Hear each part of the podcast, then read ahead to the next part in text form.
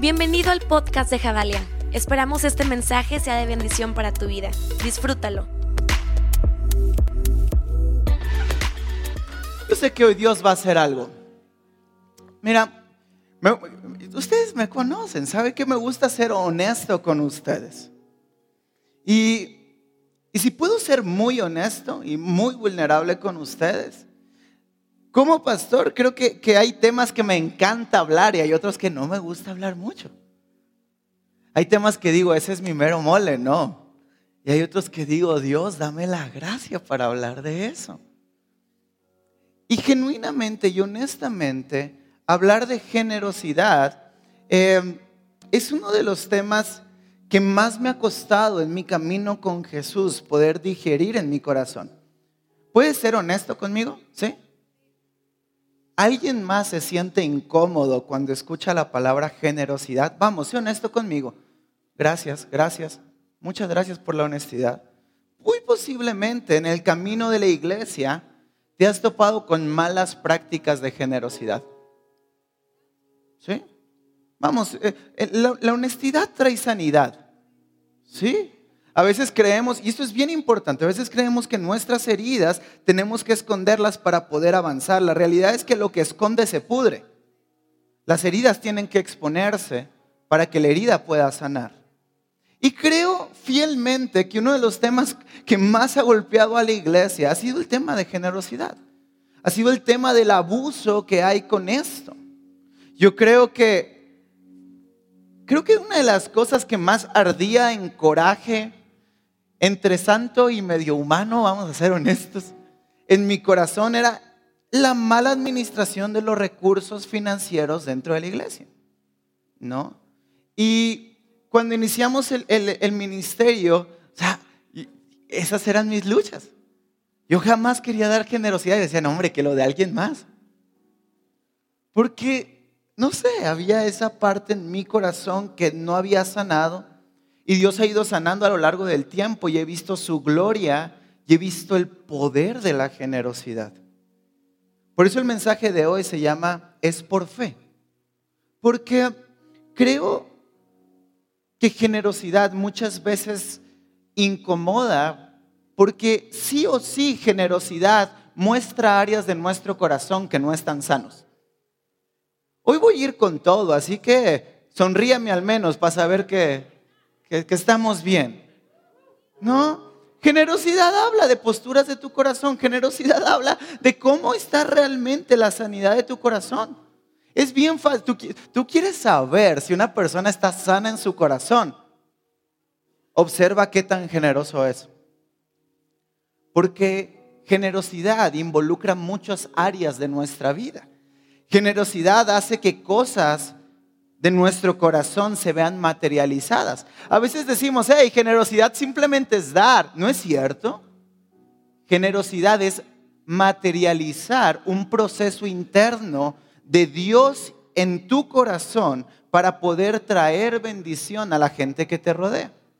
Porque si somos honestos, es fácil darle a los que amamos. ¿Sí o no? Dice la Biblia, si nosotros siendo malos sabemos dar buenas dádivas a nuestros hijos, o dice, o quién de ustedes su hijo le dice, hey papá, quiero, quiero un croissant de almendra. Y le dices, ahí hay piedras afuera, así una.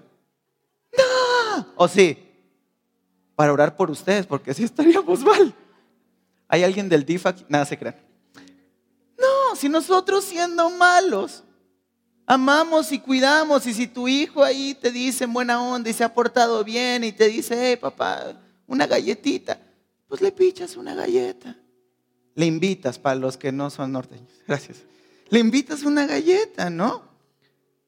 Pero, pero Dios, Dios siendo bueno nos da todas las cosas. Dios que es mucho mejor que nosotros, nos enseña que la generosidad habla de una postura del corazón.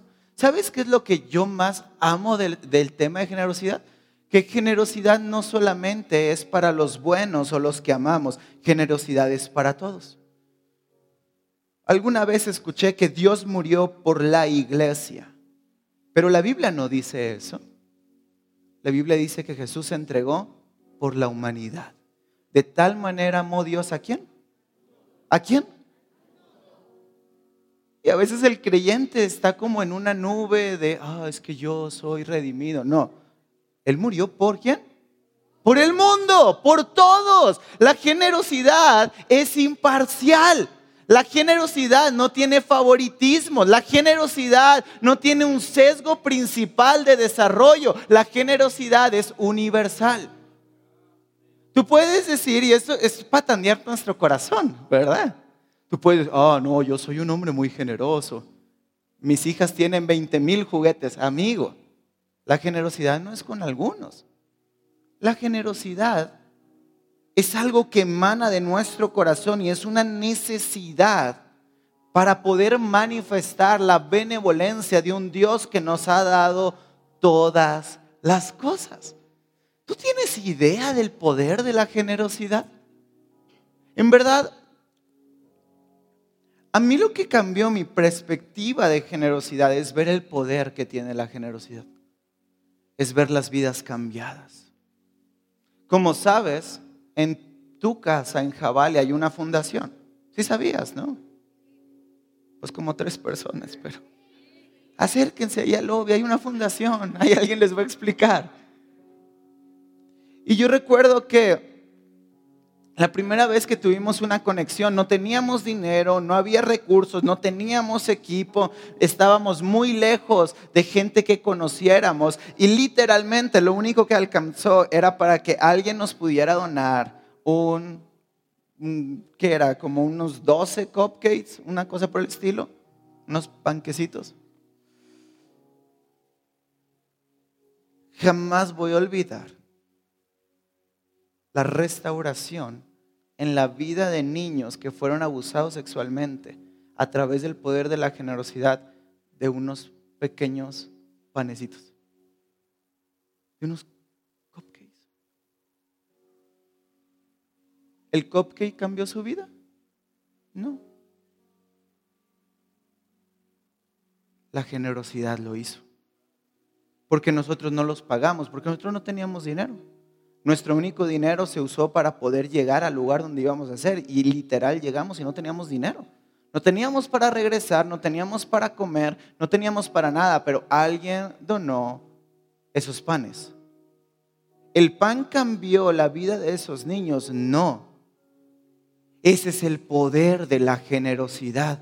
Porque la generosidad es la manifestación de la gratitud que tenemos y de la confianza que tenemos en que todo lo que hay en nuestras manos no ha sido ganado por nuestro esfuerzo humano, que lo que hay en nuestras manos ha sido ganado por la sangre de Cristo Jesús, que nos da el trabajo, la fuerza, la energía y el corazón para amar este mundo como Él nos enseñó que se tenía que amar. Cuando yo vi el poder de la generosidad, cuando yo vi el impacto de lo que podíamos lograr como iglesia, no con grandes cantidades, no con lujos, no con cosas excéntricas, con cosas sencillas, pero sembradas con buen corazón, no me quedó duda que la generosidad cambia el mundo. Y yo recuerdo que en medio de toda mi lucha para poder hablar de generosidad, me topé con, Timoteo, Pablo hablándole a Timoteo y diciéndole, hey, exhórtalos a que sean ricos en buenas obras y que su generosidad se manifieste a la humanidad. Literalmente la carta a Timoteo, Pablo le está enseñando a Timoteo a pastorear. Le está enseñando lo que tenía que aprender la iglesia. Estamos hablando de fundamentos, ¿no? Yo oro para que el 2023 tú seas rico. Nadie se emocionó porque saben que iba a decir después, ¿verdad? No le tenga miedo. Yo oro para que el 2023 tú seas rico. Yo oro para que en el 2023 tú seas rico. Pero rico en buenas obras.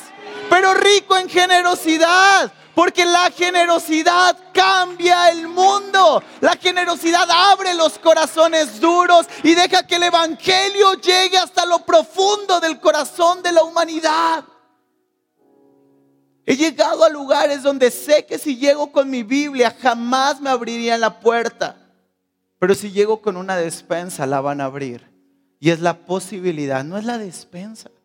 Una vez alguien me dijo, es que tú estás haciendo un ministerio de gente eh, convenenciera.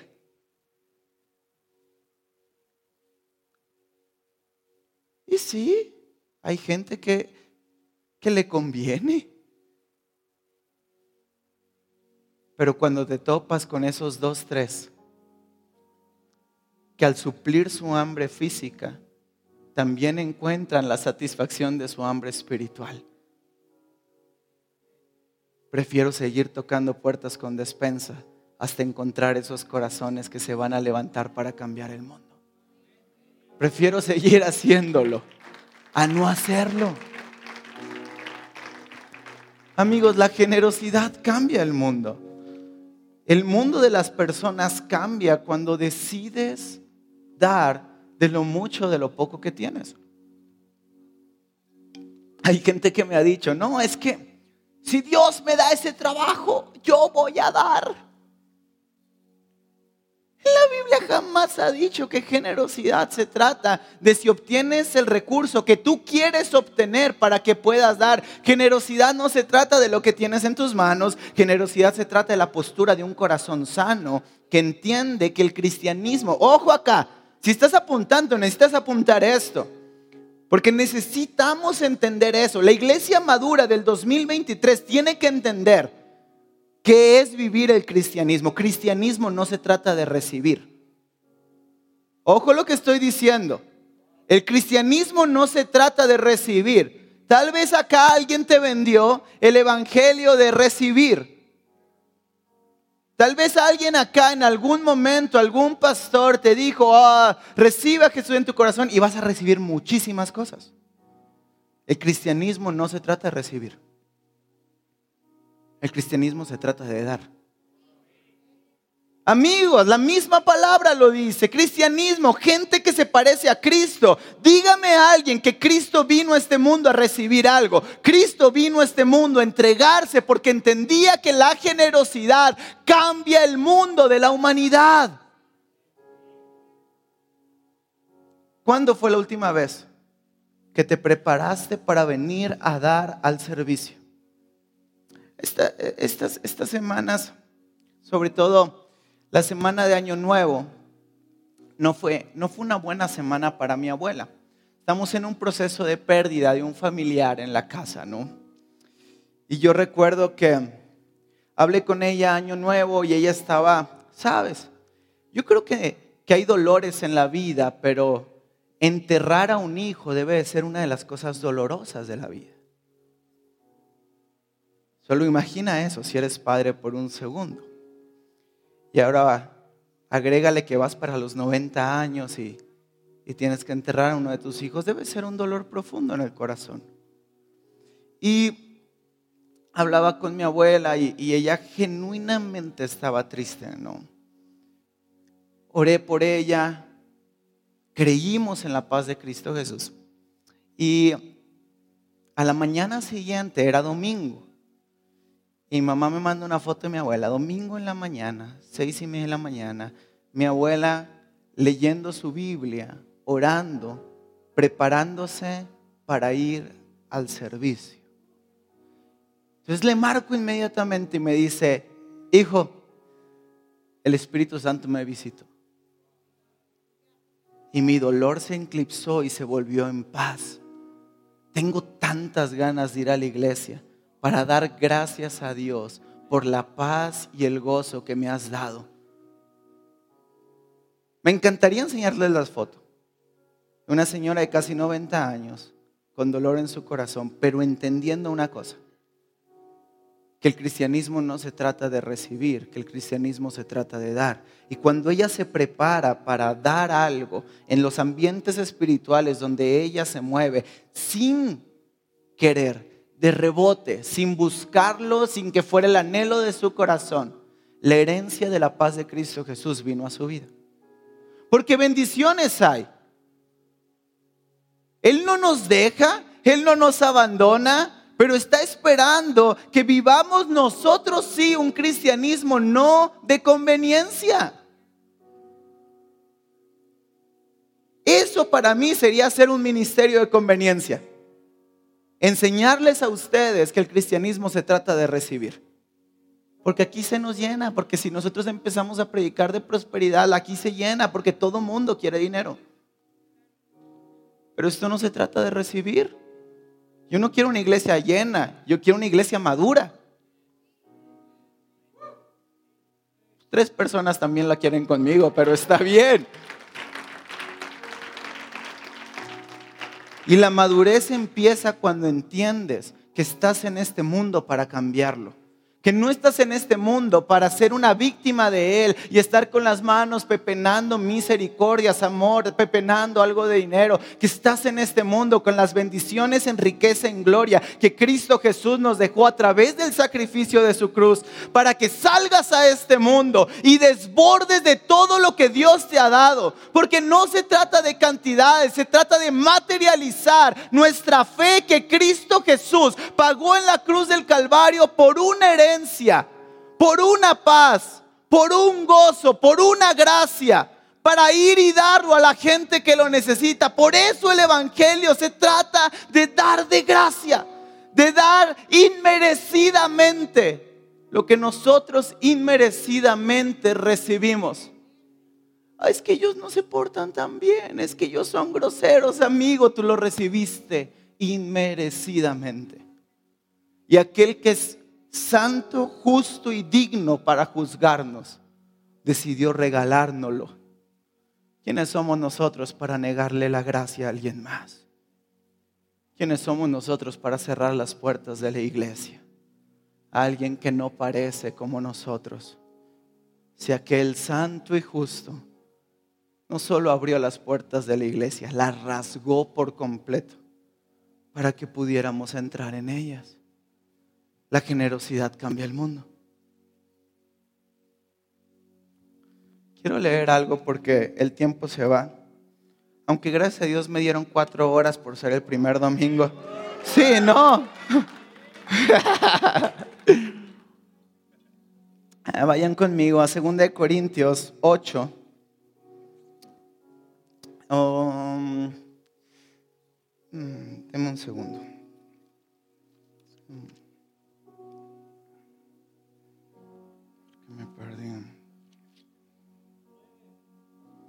9.18, ¿verdad? Les dije 9.6. Gracias. Vean esto. Segunda de Corintios 9.6. ¿Están listos? ¿Están ahí con su Biblia? Los que no me hago un lado para que lo lean. Dice, recuerden eso, el que siembra escasamente, escasamente cosecha. Y el que siembra en abundancia, en abundancia cosechará. Cada uno debe dar según lo que haya decidido en su corazón, no de mala gana, di conmigo, no de mala gana, ni por, porque Dios ama al que da con qué. Ok. Tristemente, en las prácticas de la iglesia, he escuchado a muchos intentar Voy a usar esta palabra, vas conmigo, ¿verdad? He escuchado a muchos intentar manipular el corazón de la iglesia para que den dinero. Pero eso no sirve. Porque la generosidad que impacta y tiene cosecha no puede ser una generosidad manipulada. No puede ser una generosidad que te tuerce en el brazo para que des.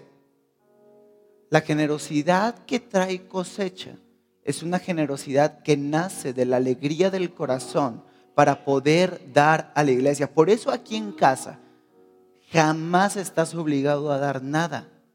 Porque si yo te obligo, te tuerzo el brazo, te manipulo para que lo des, ese dinero no rinde. Pero cuando se da de corazón, cuando tú dices, es todo lo que tengo, pero lo primero y lo mejor es para mi Dios. Cuando apenas recibes tu sueldo y dices, esto es para la obra de Cristo. Y esto otro es para regalarle a la gente que está en mi colonia. Ese dinero es una buena siembra. tristemente, tal vez muchos de nosotros hemos sembrado mal. No porque, tal vez por inocencia, tal vez, tal vez por ingenuidad. Pero no importa qué tan bonitas palabras usemos para hablar de generosidad, si no nace de la alegría de tu corazón, de un corazón sano, no sirve de nada. Solo es dinero. Y no me dejarás mentir que el dinero se va más de lo que viene. Que el dinero no rinde, yo te lo digo, el dinero no rinde nada. Cuando nosotros iniciamos este ministerio, vendimos todos nuestros negocios, vendimos todo lo que teníamos. Y en menos de lo que pensábamos se acabó el dinero. Pero cuando se acabó el dinero empezó el ministerio. Porque no se trata de la cantidad, se trata de entender que mi corazón necesita como creyente sembrar con alegría. Si cada vez que pasan el botecito por tus brazos estás como nervioso, hay algo que hay que revisar en el corazón. Si cada vez que un niño te toca la ventana para darle y le aceleras para que no te pidan, para no pasar por la vergüenza de no darle, de no querer darle, hay que revisar que está en el corazón.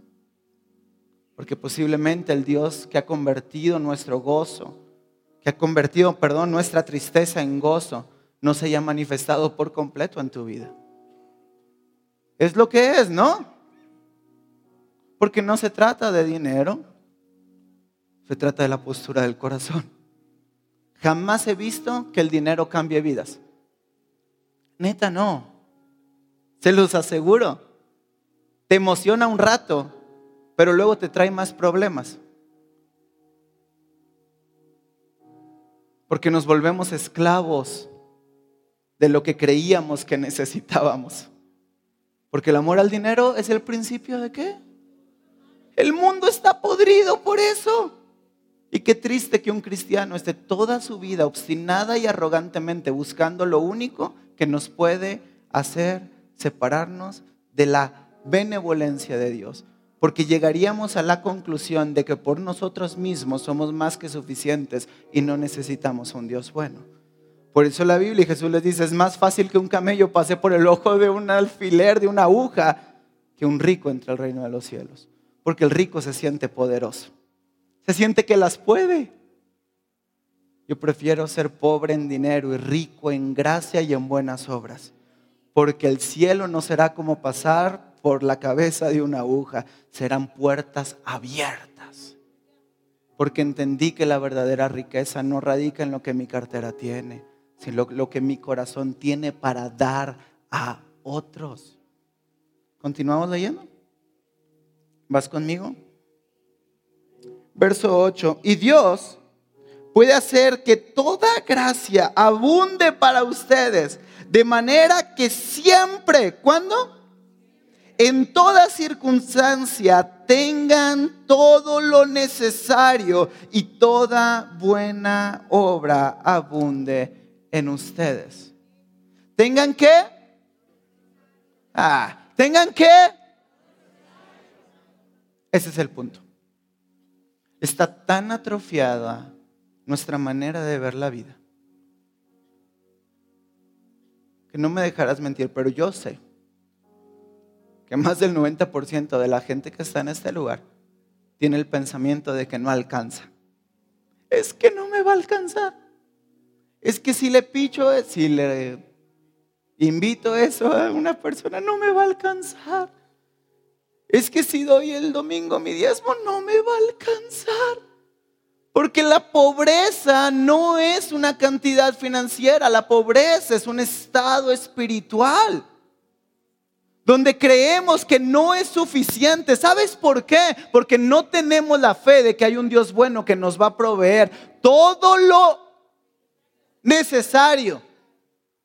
Porque absurdamente el mundo nos ha gritado que si no hay lujos, entonces no somos exitosos. Pero la Biblia nos enseña a vivir justamente. Y eso no solamente es vivir piadosamente, vivir justamente es vivir justo con lo necesario para vivir y el resto solo sirve para regalarlo a alguien más. Nadie se emocionó por eso, pero es lo que es. Vivir justamente es aprender, es aprender que puedo dejar de ser un mendigo de un milagro financiero y empezar a ser un facilitador del milagro financiero para alguien más. Pero eso, eso amigos, eso está en nuestras manos. Y conmigo eso es mi responsabilidad. Solo tú decides cómo vivir este mundo. Esperando el mejor carro, la mejor casa, la mejor ropa. No está mal tener aspiraciones. Tampoco hay que ser mediocres en la vida. Pero si en tus planes no está el dar, entonces necesitamos replantear nuestro cristianismo. Entonces, te pediría con el amor de Cristo Jesús y la gracia del Padre que solo digas que simpatizas con este movimiento porque para ser parte del movimiento se necesita caminar como Cristo caminó. Cristo tenía una perspectiva diferente. Había más de cinco mil personas y había que darles de comer y le traen un poco de pan, un poco de peces. Y posiblemente la pobreza espiritual les dijo, eso no alcanza. Y tal vez estás como los discípulos diciendo, Jesús, ni con todo el salario de mi vida alcanzaría para dar lo que tú me pides que dé. Es que tal vez no hemos tenido la mirada de Jesús. No es la cantidad. Él siempre hace que lo necesario esté en nuestras vidas si nuestro corazón está dispuesto a darles a los demás si nuestro corazón es generoso. Si tú te preguntas, te doy un tip financiero. Si tú te preguntas por qué nunca te alcanza, es porque no estás dando suficiente. Eso es ilógico, David. Este es el reino al revés de Jesús. Y para entrar aquí la lógica no existe, porque es por fe. Y la fe la fe hace que la lógica se redefina. La fe hace que la imposibilidad sea el contexto en el cual Dios se manifieste. Así que te pregunto hoy, porque se me acabó el tiempo.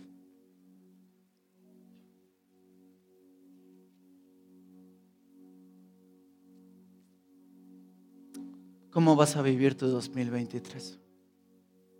Yo sé que hay gente acá herida con el tema de generosidad, pero nunca vas a sanar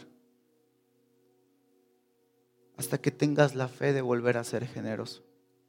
Déjame decirte algo. Yo sembré muchos años de mi vida, porque generosidad es de tiempo, generosidad es de recurso y generosidad es de talento. Yo sembré 20 años de mi vida en una mala tierra, en una tierra que no era sana, en una tierra que era abusiva, en una tierra que no era honesta. 20 años de mi vida lo sembré. Y lo sembré bien. Todo mi tiempo, todo mi recurso y todo mi talento. No me guardé nada.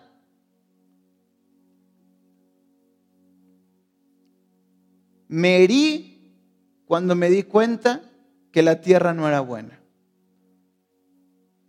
Pero sané cuando entendí que no se trata de la tierra en la que sembramos, sino del corazón con el que lo damos. Y diez años después puedo ver la cosecha de esa siembra al verte a ti sentado aquí, al ver a cada persona que este ministerio ha tocado. Vamos llegando de la sierra. No sé si lo viste o no. Pasen fotos.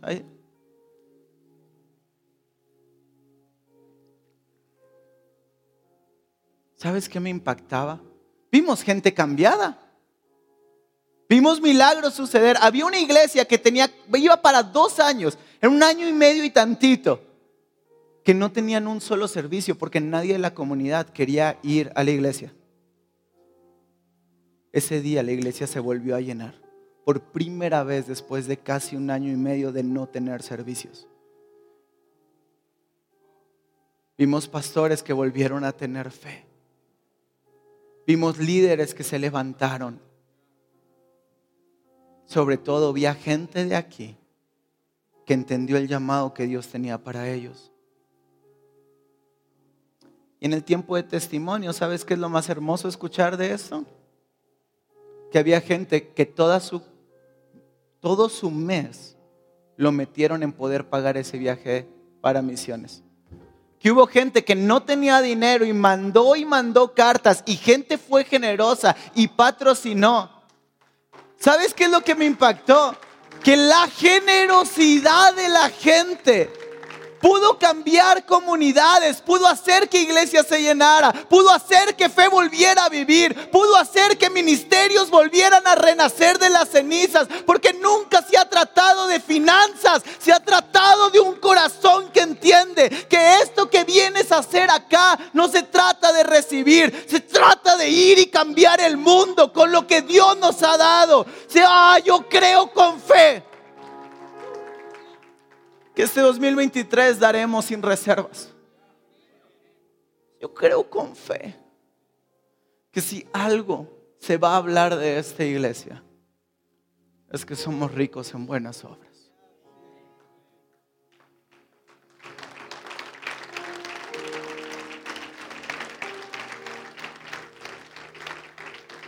Hubiera amado que vieras la cara de esos niños cuando alguien les regalaba un balón. Hubiera amado que vieras el corazón de una pastora, que su esposo, el pastor, lo engañó con una de la congregación y se fue y la dejó sola. Y hace unos meses su hijo se murió asfixiado en un camión que iba a cruzar para el otro lado.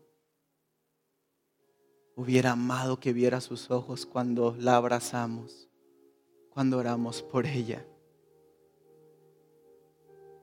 Hubiera amado que hubieras escuchado un mensaje en Otomí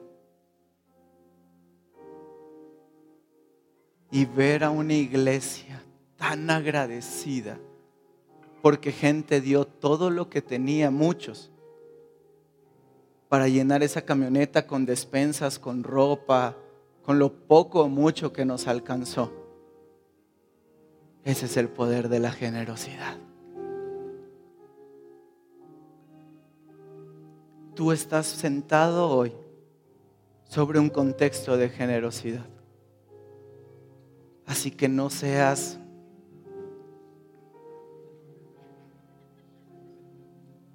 con todo lo que Dios te ha dado. Termina el texto, porque sí, ya se me fue el tiempo, termina el texto diciendo que nuestra generosidad, léanlo cuando puedan, que nuestra generosidad sirve para que los santos sigan ministrando el ministerio de Cristo Jesús y que todas las personas que son tocadas por esa generosidad terminen dando acción de gracias a Dios. La generosidad hace que cumplamos nuestro propósito como humanidad, que es glorificar a Dios. Porque cuando llegábamos a cada comunidad, ellos decían, gloria a Dios, ya no soy invisible, alguien pagó y vino y está conmigo. Porque cada vez que la fundación sale a algún lugar, la gente dice gracias porque era lo único que necesitaba, porque no tenía para comer hoy. Porque cada vez que la generosidad se manifiesta, la gloria de Dios es exaltada en este mundo. Y ese es nuestro propósito supremo en esta historia. ¿Quieres dar gloria a Dios? Ora. Y pídele que Él te diga lo que tienes que dar. Y no lo, generosidad no es recibir. ¿Estamos aquí? Si tú das para recibir algo a cambio, eso no sirve. Tú no das un peso y el Señor te da dos. No. Tú das y no te falta nada. Tú das y tienes paz que sobreabunda. Tú das y el Rey de Gloria es exaltado en esta humanidad. Tú das y este mundo empieza a entender que un Dios bueno lo ama. Tú das y las cosas cambian. Gracias por escucharnos. Recuerda que juntos construimos la visión.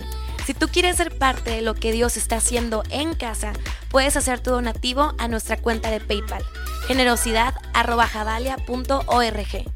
Juntos conectamos generaciones con Dios que cambien el mundo.